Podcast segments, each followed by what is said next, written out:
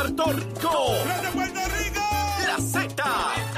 WZNTFM 93.7 San Juan, WZMTFM 93.3 Ponce y WIOB 97.5 Mayagüez. La que representa la salsa en la isla del encanto. De aquí para el mundo. A través de la aplicación La Música Z93. Tu, emisora nacional de la salsa. Y de regreso aquí a Nación Z Nacional, mis amigos. Ya como todos los martes, está William Villafañe por aquí, resto listo para quemar el cañaveral. Pero antes de seguir dándole como tiene que ser, vamos a los titulares con Emanuel Pacheco. Buenos días, Puerto Rico. Soy Emanuel Pacheco Rivera informando para Nación Z Nacional en los titulares. En las notas energéticas, la empresa New Fortress Energy le notificó el pasado 13 de febrero a la Autoridad de Energía Eléctrica que llevaría a cabo un mantenimiento en las instalaciones que suplen gas natural a las unidades 5 y 6 de la Central San Juan, por lo que estas están funcionando con diésel. La suspensión del suplido de gas natural para dar paso al mantenimiento inició a las 12 de la medianoche del 15 de abril y culminará a las 11.59 de la noche del 20 de abril. En otras notas, el director ejecutivo del Centro de Recaudación de Ingresos Municipales CRIM, Reinaldo Pan- Paniagua Latimer, reconoció que la eliminación repentina del pago anual del impuesto al inventario podría afectar las finanzas de los municipios y el pago de la deuda tanto del Estado como de los municipios. Sin embargo, Paniagua Latimer indicó que el proyecto es el primer paso para resolver el problema de la recurrencia del pago en este impuesto y se debe abordar la situación de manera responsable y seria para no destruir los municipios. Por otra parte, varios miembros del Partido Nuevo Progresista acudirán a Washington DC como parte de la campaña del partido para que el Congreso apruebe un nuevo proyecto de estatus que impulsa la comisionada residente Jennifer González Colón.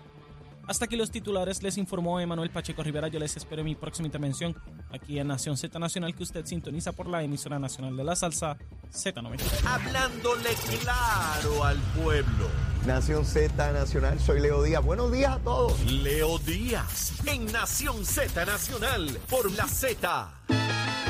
Y regresamos aquí, mira, a través de Z93, la emisora nacional de la salsa, la aplicación La Música y nuestra página de Facebook de Nación Z, Nación Z Nacional, de lunes a viernes de 8 a 10 de la mañana. Y como ustedes saben, los martes nos acompaña el senador por acumulación del Partido Nuevo Progresista, don William Villafañe. Ya yo le digo don porque está mayorcito. William, saludos, ¿cómo tú estás? Ah, esa está fuerte.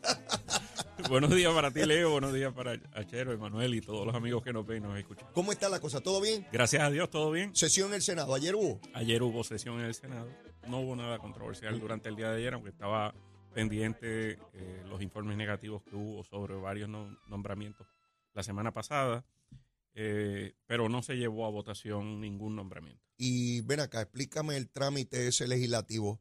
Hay- la comisión de nombramiento la preside el presidente del Senado, ¿verdad? Correcto, sí. Y se rindió un informe negativo. O sea, eso quiere decir Se- que no recomiendan la confirmación. Se rindieron cinco informes negativos, entre ellos las nominaciones de Altrix, que es Nanet Martínez, y Ah. en el caso del licenciado Irán Montalvo sobre el, el DACO, secretario del DACO.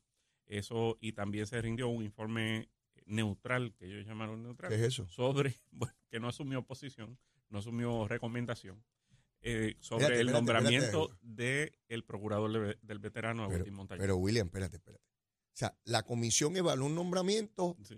y no saben qué hacer. Se lavó las manos como O Pilato. sea, pero no dice ni a favor ni en contra, William. Se lavó las manos, literal. Pero ¿qué recomiendan al final? ¿Qué dicen? Neutral. Hagan lo que ustedes quieran. Sí, Yo no, me digas No eso, dice nada, no dice había- nada. yo nunca había escuchado Pues una cosa como sí, esa. sí. Yo no sabía cómo votar. Bueno, pero ¿y cómo rayo tú le votas? Pues. Si te está diciendo que no sabe qué hacer. Este, Pero bueno, bueno. pero al final, eso no llegó al hemiciclo en ninguno de, de esos informes. Bueno, se recibieron, eh, pero se aclaró para el récord Ajá. que eso no termina los nombramientos y que no impide que el cuerpo en su día pueda votar sobre esos o nombramientos. sea, que tienen hasta el 30 de junio, que es cuando culmina la sesión, para Sí. tomar acción sobre lo que recomendó la, la comisión. Sí, porque se tratan de nombramientos en receso Ajá. que están ejerciendo el cargo. Entonces, la única, la- las únicas formas de que esos cargos pueden terminar, de Ajá. que esas personas terminan su función, Ujú. es o que el cuerpo vote, y cuando hablo del cuerpo es en la sesión, El pleno. en el pleno, los 27 senadores o los, los presentes, ¿verdad? Ajá. Habiendo quórum, voten sobre el nombramiento pues los rechacen. Ajá. Eh, esa, esa es Esa es una. una.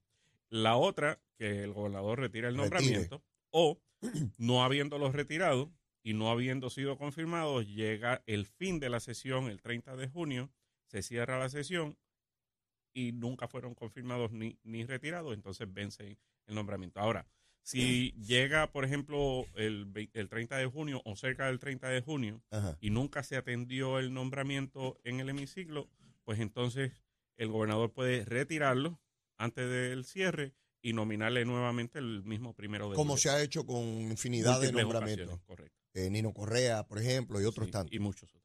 Eh, puede el Pleno, si se lleva el informe negativo, votar en contra de la recomendación de la comisión, porque el, el Pleno tiene eh, Totalmente, facultad por encima de la determinación de una comisión. Claro, eh, eh, y así lo así se establece, ¿verdad? Pero se sabe si el presidente- una recomendación. Pero se sabe si el presidente del cuerpo tiene la intención de llevar eso al Pleno en algún momento o no. No, no sé, no sé, me parece que, que no, dado el hecho de que la, la recomendación en, en la- en- en esas cinco nominaciones eh, fue negativa. Eh, en otras palabras, que el director de DACO está en un limbo, digo, que está en su ejercicio, Sí, ¿verdad? está ejerciendo. En sus facultades, pero ahora mismo no sabe si lo rechazan o no, eso no hay manera de saber. Eso no se sabe. Igual que la directora del, del PRI. Correcto. Eh, es increíble cómo, cómo se procura desestabilizar un gobierno tan irresponsablemente. ¿Tú sabes que yo respeto más? Que cojan y digan, no queremos este nombramiento y lo cuelguen y se acabó. Pero este, este limbo, esta cosa inaudita. Bueno, eso que tú me acabas Pero, de decir. pero al menos que digan por qué. Y en el caso del de DACO ni siquiera le han hecho vista pública. Exacto. Eh, y la del PRI, la información que yo tengo es que hay unas compañías vinculadas al Partido Popular que quieren contrato y como no se los han dado, pues no, no, no quieren. Bueno, haciendo eh, eh, Esa es la información que tengo yo. Bueno, y el informe lo único que dice es que no están conformes con las aclaraciones con respecto a las contrataciones hechas en el PRITS. ¿Ves?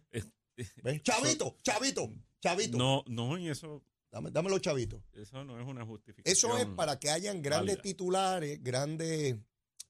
Yo me pregunto si una legislatura PNP le hiciera eso a un gobernador popular, los editoriales, las primeras planas, las, eh, la radio, la televisión, la prensa escrita, chantaje, la legislatura, mira lo que pretende, buscando dinero, esto es Nada de eso se escucha. No, nada de eso. No, y no lo espere.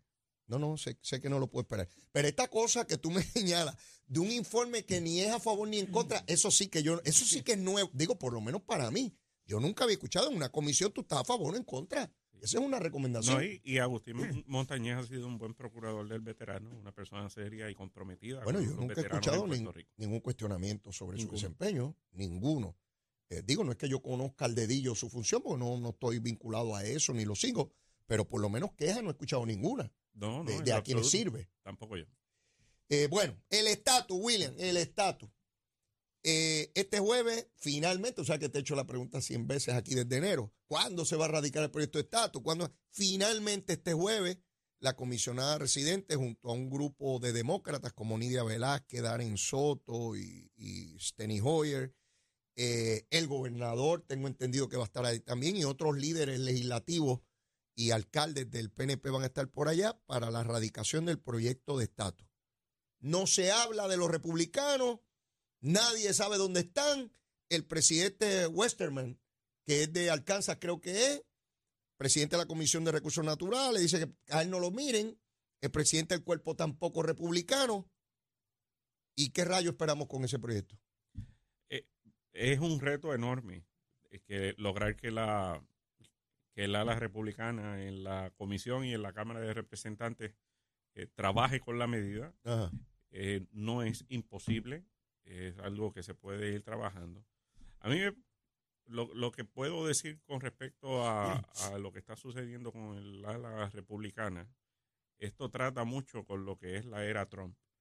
El, la, la política de Trump llevó al Partido Republicano a, en gran medida a sus seguidores a, a ser reacios a que Puerto Rico se haga Estado Mm. de estar eh, como compromiso programático en sus plataformas consecutivamente de expresiones de compromiso consecutivamente de los presidentes republicanos y los candidatos a la presidencia por el Partido Republicano a un rechazo abierto por parte del entonces presidente Donald Trump. Y, el estar eh, metiéndole en la cabeza a los congresistas y a los políticos en toda la nación de la republicana que Puerto Rico sería un Estado demócrata. Ese, eh, ese mensaje se ha ido contradiciendo con la presencia de una comisionada residente republicana, eh, con, ¿verdad? ellos, ellos encuestan eh, y saben las posturas en Puerto Rico, tanto de, en, el sentido económico como social, mm. y, conocen que en Puerto Rico hay un arraigo conservador en el, en el área social. y, y lo conocen, pero la dinámica política sigue la presencia de Donald Trump fuertemente y eso pues incide. Así que es, bien difícil mientras Donald Trump esté eh, en la discusión pública, en la opinión pública, en, este, este, toma y dame, pues, y más ahora, ¿verdad?, en una eh, precandidatura presidencial, que la, la republicana se mueva hacia permitir viabilizar el que Puerto Rico entonces se haga Estado o, que, ¿verdad? que haya un proceso. Además de que el Partido Popular ha enfocado su cabildeo mm. al extremismo dentro de a la republicana. Mm. Eh, y cuando hablo del extremismo, hablo de algunos sectores que se, se, se pintan con un, tono racista. Mm. Y eh, han, han encontrado, oído ahí, y simplemente lo que han hecho es tomar esas excusas, esos planteamientos que le da el, colonialismo aquí en Puerto Rico, impulsado por, por vos y liderado por el Partido Popular, pues eso es lo que utilizan allí y lo vimos en las vistas y lo vimos en el discurso cada vez que utilizan, ¿no? Que tienen que meter la opción territorial ahí, ¿no? Que este y se pusieron a hacer planteamientos, un mm. sinnúmero de planteamientos que a todas luces venían de, del ala popular. Yo concurro contigo en términos del efecto Trump, que sin lugar a duda exacerbó esa visión de que Puerto Rico sería un Estado demócrata. Sin embargo, cuando yo miro a senadores como Rick Scott, que ganó por una lengüita a Nelson, y Marco Rubio, ambos vinieron a Puerto Rico a hacer campaña, a buscar votos y fondos. Y para ambos fueron republicanos de aquí hacer campaña y caravana como si estuvieran aquí en los pueblos de Puerto Rico, en la Florida. Y ninguno ha dado los pasos que yo hubiese esperado después de haber venido a Puerto Rico y decir que favorecía la estadidad, porque eso fue lo que dijeron aquí cuando aterrizaron. Pero cuando aterrizan allá, algo ocurre. Eh, Marco Rubio pone la crisis económica, la quiebra y que no hay ambiente ahora. Sabrá Marco Rubio perfectamente bien como Rick Scott que las condiciones tú las provocas, las procuras claro que lo saben. Es el, es el temor a, no empatizar con el resto de sus pares allí en el, en el en la delegación republicana senatorial, donde te encuentras ya con unas personas como Lindsey Graham y, como Mitch McConnell, eh, que pues están al otro extremo, eh, trancado a la banda de Puerto Rico over their dead bodies. Entonces, pues eh, ahí es donde ellos tratan de maniobrar, pero eh, principalmente es la, es la semilla que sembró Trump de, eh, de establecer, ¿verdad?, de que el republicanismo tiene que servir de parapeto a, esa transición. ¿Tú recuerdas aquella conversación de Ricardo Rosselló y Trump en Casablanca, donde Trump le dijo, bueno, si tú me aseguras dos senadores republicanos hablamos de la estadidad? Por Así, claramente, públicamente, a boca de jarro. Sí, sí, la recuerdo muy bien, muy bien que la recuerdo. Y, y, y, Ricardo Rosselló en aquel entonces le respondió muy bien. Le, le dijo, bueno, eh, Puerto Rico sería un, un estado, un battleground state, donde el, el, que vaya a campaña se comprometa, ese es el que va a prevalecer sea, no, no es que va a ser un Estado demócrata. Esa es la única alternativa que tiene Puerto Rico, digo, desde mi punto de vista, es tratar de convencer a ambos, digo, ya los demócratas no hay que convencerlos mucho, pero de que, de que esto no lo tiene garantizado nadie, ni demócrata ni republicano. Sí. eso es, eso eh, tiene muchas posibilidades en la medida eh, que en el ala republicana principalmente en la medida que no Donald Trump vaya saliendo del escenario. Bueno, pero es que el que viene ahí detrás de Santi, yo no veo mucha diferencia. No crea, eh, de Santi no ha entrado en, en, en ese tipo de discusiones. Recuerda que de Santi es gobernador precisamente de la Florida. Y los puertorriqueños respondieron muy bien al llamado de, de Santi a, favorecer su candidatura. Así que eh, de Santi no necesariamente está muy desalineado por la idea de, que Puerto Rico en su momento se haga Estado. Yo eh, estoy consciente de la complejidad de esto. Yo no lo planteo porque piense que es sencillo y que a cualquiera llega allí y convence. Ciertamente para llegar donde estamos acostados décadas de que un partido demócrata promueva y apruebe en una Cámara de Representantes Federal nada más y nada menos que un proyecto de estatus autoejecutable que contiene la estadidad, que descarta el territorio y que abre la puerta para la independencia. Eso nunca había ocurrido. nunca. Nunca había ocurrido y no, no está tan lejos tomando en cuenta de que tú no necesitas toda el ala republicana claro, inmersa en esa posición. Claro. Pero está la particularidad de que ahora mismo tienes toda el ala demócrata en esa posición. Entonces, no, no es previsible que, los demócratas logren un control de, de, 60 senadores, por ejemplo, en el caso del, Senado federal para superar el filibusterismo. Pero, sí es previsible de que eh, se vayan ganando adeptos suficientes en el área republicana para sumar la cantidad necesaria que supere eso. Y te aseguro que el momento en que eso ocurra, eso es irreversible y va a darse el proceso en el que el pueblo puertorriqueño va a votar, va a votar por la estadidad y va a ser admitido. Eso, eso yo lo veo venir, eso, yo lo veo venir. Es, eh, eh, la cuestión de la alineación de los planetas, porque cuando tú ves figuras, yo no veo a nadie allí defendiendo el ELA tradicional. Algunos dicen debe estar incluido, pero no defendiéndolo. Nidia Velázquez es demasiado importante en este esfuerzo y no lo quiero personalizar. Nidia Velázquez está hablando incluso a nombre de su distrito. Esta legisladora lleva tres décadas en un distrito congresional en New York. Respondió a ese distrito por mucho tiempo y sigue respondiendo a él. La demografía política de ese distrito ha cambiado de tal manera que Nidia Velázquez se siente en la libertad de decir, yo apoyo un proyecto que no tenga el ELA porque el ELA es una colonia y aquí hay que definirse o estadidad o independencia. Y entiende, como en efecto ocurrió, que no le crea ningún problema político y sigue saliendo electa. O sea, así que cuando vemos a Nidia, no podemos ver a Nidia nada más como la política. Nidia representa una base política, unos constituyentes, unos demócratas.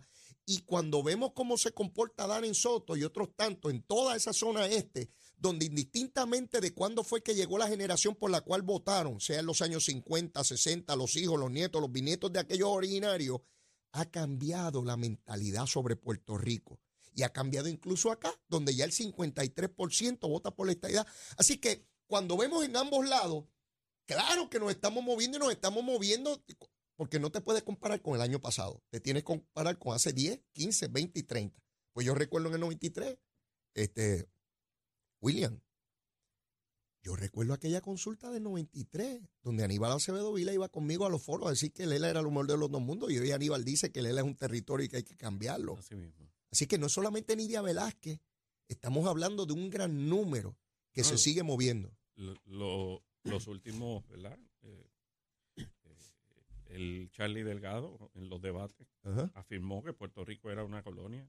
Eh, Carmen Yulín y por ahí sigue, ¿verdad? Muchos que han liderado ese partido en años recientes han afirmado que Puerto Rico es una colonia y es que en efecto lo es.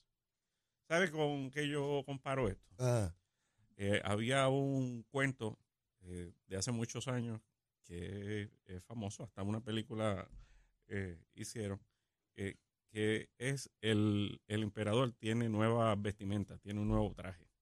Y esto trata de unos estafadores que le, que le convencieron al emperador de que hacían un traje con una tela muy especial, que era una tela que el que, que el que era inteligente la veía y el que no era inteligente no la veía. Y así em, embaucaron al emperador y el emperador enviaba a sus ayudantes a que vieran el, eh, cómo iba quedando el traje. Y pues recuerda, El que no lo veía no era inteligente. Exacto, había que verlo. Entonces el ayudante vaya y decía, mire, eso está quedando de show", Perfecto está quedando eso. Cuando sabían que no había nada. No había nada. Hasta que llegue el día y van, a- y, y van los embaucadores, los estafadores, Ajá. simulan ponerle el traje al rey que no existía, el traje se lo pone en paños menores, eh, y él mismo, que no veía nada, pues simulaba, porque decía, van a decir que, él no Que, que yo soy bruto. Y así eh, llega el día de mostrarlo ante el público, Ante el desfilando ante el pueblo, y se tira a, a desfilar eh, con el supuesto traje.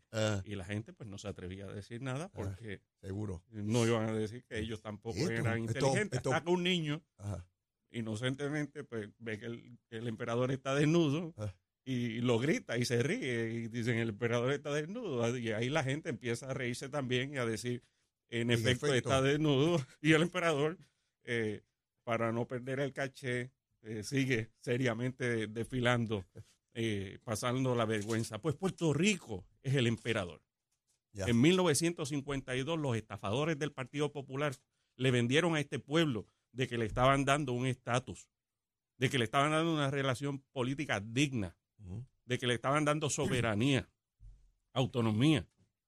Pura mentira. Y desde entonces Puerto Rico anda ante el mundo desnudo, desprovisto de democracia, desprovisto de dignidad. Y ver a estas alturas que todavía dentro de ese partido exista uno que otro que se atreva ante los medios de comunicación decir de que verdaderamente tenemos un estatus político digno, democrático, cuando nuestra gente está siendo gobernada por una junta que nadie en este mundo eligió, sino que simplemente eh, algunas personas en el Congreso, en la Casa Blanca, designaron Ujú. para que entonces decidieran por nosotros, que dicen cada centavo del gobierno, de los que tributamos nosotros, en qué se va a gastar. Para que eh, gente que trabajó 30 años en los estados por el mero hecho de venir y mudarse a Puerto Rico, se le niegue el SSI luego de haber tributado por ello, por venir a vivir al territorio, se le niegue ese derecho. Cuando tengamos que estar yendo de rodillas y con las manos abiertas ante el Congreso para que nos den una porción mínima para el Medicaid, para que nos extiendan, para que nos den por 10 años el Child Tax Credit, el In- Income Tax Credit, para que nos nieguen en la cara a nuestros envejecientes y nuestras personas con diversidad funcional beneficios como el SSI. Pues son unos estafadores. Yo estoy, Y de, ya el pueblo yo estoy de acuerdo se dio contigo. cuenta. Le añado lo siguiente. En esa estafa había otra parte. Y en los Estados Unidos, su gobierno de entonces, que le dijo a las Naciones Unidas que ya no éramos un territorio, que había que dejar de hacer informes al Comité de Descolonización. Se prestaron. Fue eh, la estafa de, de- de- de- de ese momento. Ahí están los dos estafadores. Ahí están los dos estafadores, esa es la verdad. Eso no quiere decir que no podamos corregir lo que fue un grave error. Y estamos a tiempo y nos corresponde a esta generación hacerlo. Sin embargo, sin embargo, veo a los más jóvenes aspirantes del Partido Popular, de los cuales yo esperaría aprender la lección, no desconocer ni agradecer la gesta que dentro de toda esa complejidad lograron los que estuvieron allí del Partido Popular, que lograron cosas positivas para Puerto Rico. Yo no vengo aquí con cuestiones mezquinas, pero que reconociendo la valía de lo que se logró, admitan y reconozcan lo que no se logró y por qué. Y corrijan el curso de la historia. Y yo esperaría que esos jóvenes, que son talentosos porque brutos no son, lejos de aferrarse a un pasado romántico que no conduce a nada en este presente, puedan levantarse y decir, este es nuestro nuevo proyecto. No dentro de la colonia, fuera de él, con valentía. Eso requiere valor. No todo el mundo tiene valor en política. Hay un montón de cobardes que se cuelan y aparecen, están desnudos, pero creen que están vestidos. Sí, sí. Otra vez. Lo O- simulan. o lo simulan, ¿verdad? Estamos vestidos y somos jóvenes e inteligentes, pero van desnudos, igual que el rey de tu cuento, ¿verdad? Yo esperaría otra cosa, pero no. Bueno, el cuento es mío. Bueno, no, el, el que nos acabas de relatar, el que nos acabas de relatar, ¿verdad? No, no te estoy, ¿verdad? Este, derechos de autor, vamos, derechos de autor.